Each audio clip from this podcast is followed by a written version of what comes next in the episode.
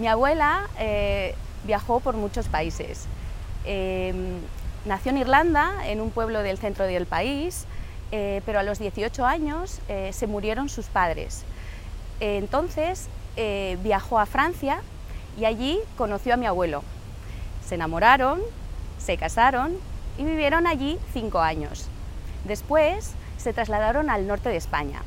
Allí tuvieron dos hijas, una mi madre y otra mi tía, eh, y estuvieron viviendo durante mucho tiempo en, en, San Sebastián.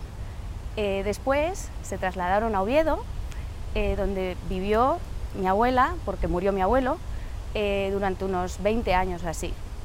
Hace 5 se murió.